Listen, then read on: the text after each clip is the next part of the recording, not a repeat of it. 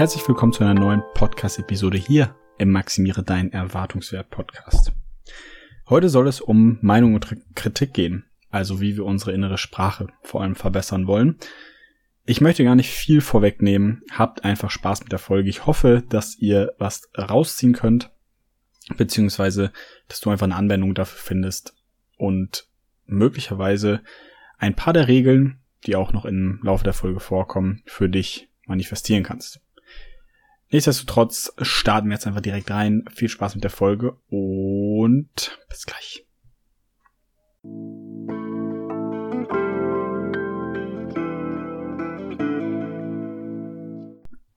Ohne Frage. Kritik ist wichtig und gut. Diesbezüglich habe ich im Zuge des vorletzten Wochenendes viel über das Thema Kritik im Internet gelernt. Nicht, dass ich darauf nicht gefasst bin, dass sich die Leute im Internet nochmal anders austauschen, als es face-to-face -face praktiziert wird. Aber was ich teilweise verstehen musste, ist, dass viele Menschen den Unterschied zwischen Meinung und Feedback oder Kritik nicht ganz verstehen und mich dann das Gefühl beschlichen hat, es könnte einen Umfang annehmen, der sich auch auf das wirkliche Leben und die Kommunikation mit sich selbst ausweiten kann. Aber genau zum Kontext. Vor zwei Wochen hatte ich den lang erwarteten Nachfolger eines meiner Lieblingsspiele gezockt. Es geht um The Last of Us Part 2. Vielleicht hast du in der Werbung schon davon gesehen oder in einer der vorherigen Folgen davon gehört, dass ich davon gesprochen habe. Beziehungsweise vom ersten Teil. Es geht dabei um ein recht düsteres Spiel, welches einen dreckigen, aber herzerwärmenden ersten Teil erweitert. Der erste Teil wurde grundlegend gefeiert und das zu Recht. Es ist auch eines meiner Lieblingsspiele gekennzeichnet von überragend geschriebenen Charakteren und vielerlei guter Dialoge. Da es ein narratives, also erzählendes Spiel ist, geht es auch grundlegend um die Story. Viele, also viel ist festgeschrieben und es geht grundlegend um das Erleben der Story und eben der Entwicklung der Charaktere. Das Gameplay war dabei eher zweitrangig. Um zu verstehen, warum es beim zweiten Teil anders kommen sollte, ist zu verstehen, dass das Gameplay durch die bessere, modernere Technik ein bis zwei Sprünge nach vorne gemacht hat. Aber viele kritisierten eben die Story und die Charaktere, dass diese verhunzt worden sind, sodass der Spielspaß schon nach wenigen Stunden abgebrochen sei. Aber nun konkret zu meinem Punkt und eben einmal in Metakommunikation darüber gesprochen. Es wurden oftmals viele Bewertungen abgegeben mit einer Wertung von 0 von 10 Punkten, mit der Begründung, als Spieler möchte man XY nicht. Oder das Entwicklerstudio ist kacke. Oder der Charakter ist mir zu feminin, zu männlich oder zu unsympathisch. Und das ist dann einfach kein umfassender Blick. 100 Punkte auf drei runterzudämpfen und daran festzumachen, wie das Gesamterlebnis war, beziehungsweise zu sagen, kenne ich schon oder hat mir nicht gefallen, wird der Summe an sich einfach nicht gerecht. Gerade da viele der Bewertungen von Menschen kamen, die das Spiel nicht mal selbst gespielt haben.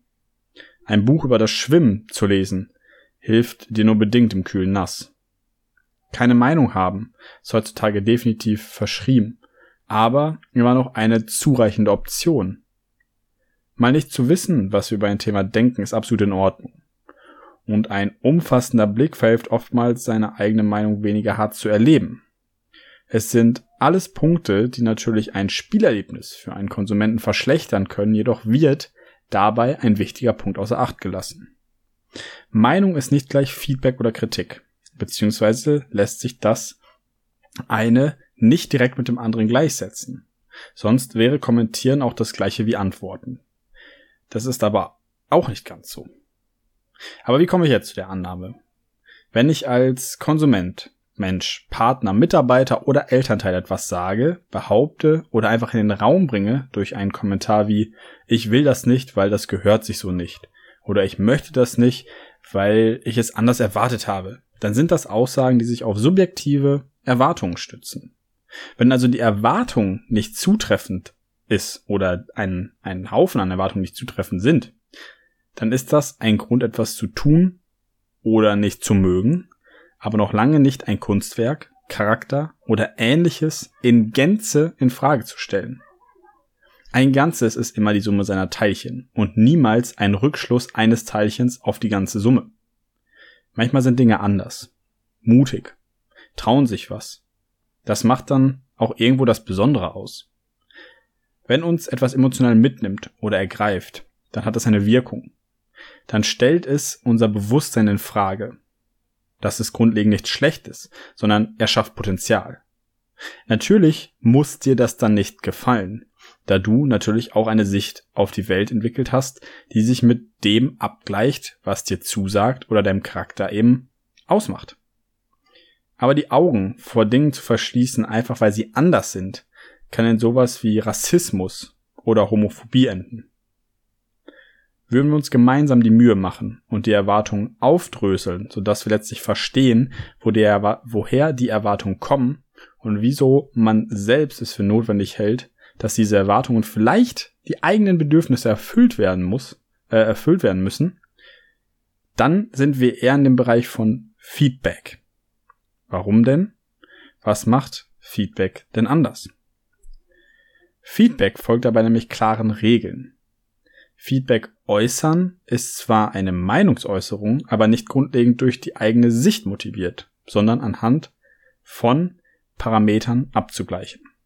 Gleichzeitig ist der Rahmen für Feedback super wichtig. Nicht einfach nur einen negativen Haufen von Rückmeldungen zu hinterlassen, so wie ich mag das und das und das nicht, hätte es anders machen können, weil anders halt immer geht.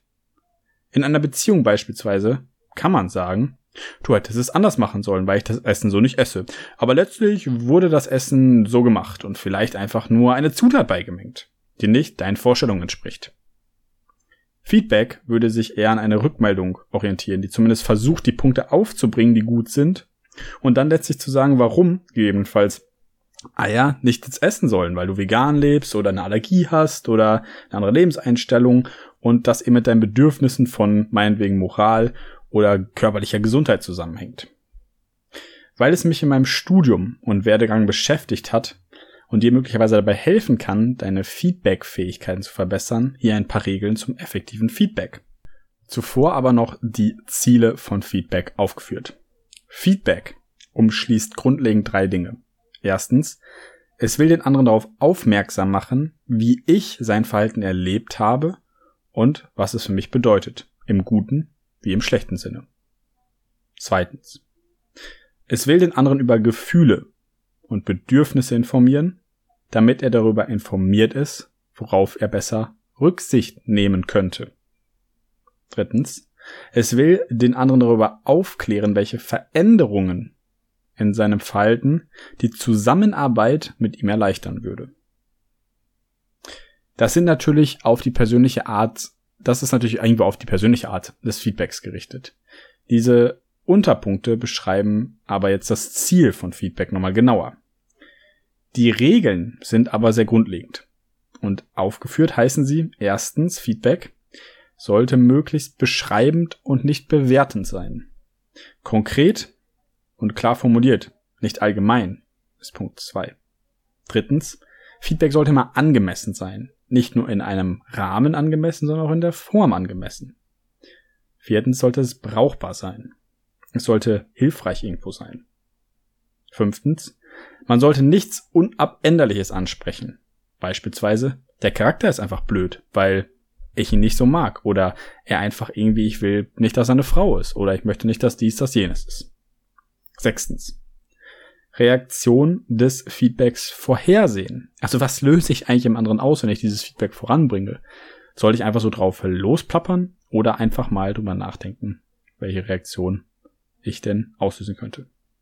Siebtens, Feedback sollte mal konstruktiv sein. Achtens, und dran, ganz wichtig, subjektiv. Und das auch so formulieren. Es ist immer eine subjektive Sache. Ich finde, dass es so und so ist. Nicht, es ist so, Punkt. Neuntens, nicht nur negativ, sondern die Möglichkeit, eine Sandwich-Theorie anzuwenden. Immer erst eine gute Sache, dann eine negative Sache und dann eine gute Sache zu sagen. Also quasi die negative im guten Sandwich zu verstecken. Feedback an eine Person unterscheidet sich natürlich in der Sprache von einer Meinungsäußerung oder einem Review über eine gewisse Sache, wie jetzt dem Spiel oder so. Dabei sollen die Regeln allerdings nicht zu arg voneinander abweichen, da wir uns immer noch über eine gewisse Sachen von Menschen, eine Arbeit, einem Charakterzug eine Vision, ein Kunstwerk, eine Meinung erlauben. Einfach nur zu sagen, der andere hat kein Recht, ich aber, weil meine Meinung voll wichtig ist, zeigt niemanden einen Weg. Wenn man natürlich einfach nur seiner Luft freien Lauf lassen will, dann ist es ein ganz anderes Ding, über das wir hier reden. Jeder kommt, äh, jedoch kommt es nicht immer einfach bei jedem gut an. So, wenn wir jemanden einfach nur kleinreden wollen oder einfach nur mal alles rauslassen wollen, was wir denken, zu einer Sache, die möglicherweise wieder durch die anderen Erwartungen in einem ganz anderen Licht stehen für den Menschen. Es gibt ein tolles Beispiel, dass jemand ein Buch in die Luft hält und die Klasse fragt, wie ist das Buch, also welche Farbe hat das Buch? Und alle sagen rot, rot. Er sagt aber nee, es ist blau. Alle sagen rot, rot. Er sagt nee, es ist blau, rot, rot. Die ganze Klasse sieht ein rotes Buch, dann dreht er das Buch um und die andere Seite war blau. So kann das eben auch im richtigen Leben passieren. Reichhaltige Kommunikation bedingt sich einem respektvollen Rahmen dabei. Das ist ganz wichtig. Einer nämlich Umsicht, einem generalisierenden Verbesserungsvorschlag, der persönliche Bewertung beiseite lässt, wodurch dem Gegenüber ein Raum gelassen wird, sich diesen Dingen anzunehmen. Was machen wir nämlich damit? Wir können alles subjektiv formulieren, jemand anderes vor die Nase halten, aber ob er es dann nachher umsetzt, ist einfach nicht in unserer Macht. Um jetzt zurück zum Spiel zu kommen. Das Spiel wollte gewisse Dinge anders machen. Es hat sich Dinge getraut, die nicht jedes Spiel einfach so in die Welt bringen würde. Aber nur so passiert Veränderung. Ich denke auch, dass nachhaltiges Erzählen, Nachdenken oder Bewusstwerdung selten ein Prozess ist, der spurlos an uns Menschen vorbeigeht. Demnach ist so etwas nicht per se schlecht, sondern gegebenenfalls nicht das, was in einem angewöhnten, unreflektierten oder verweichlichten Schoß fällt, um das mal etwas härter zu formulieren. Die Dinge wie ein weißes Blatt zu betrachten ist eine Kunst. Und Kunst darf sowas. Wenn wir uns Menschen auch so betrachten würden, wie ein weißes Blatt oder wie ein Kunstwerk, dann gäbe es viel weniger stumpfsinnigen Hass.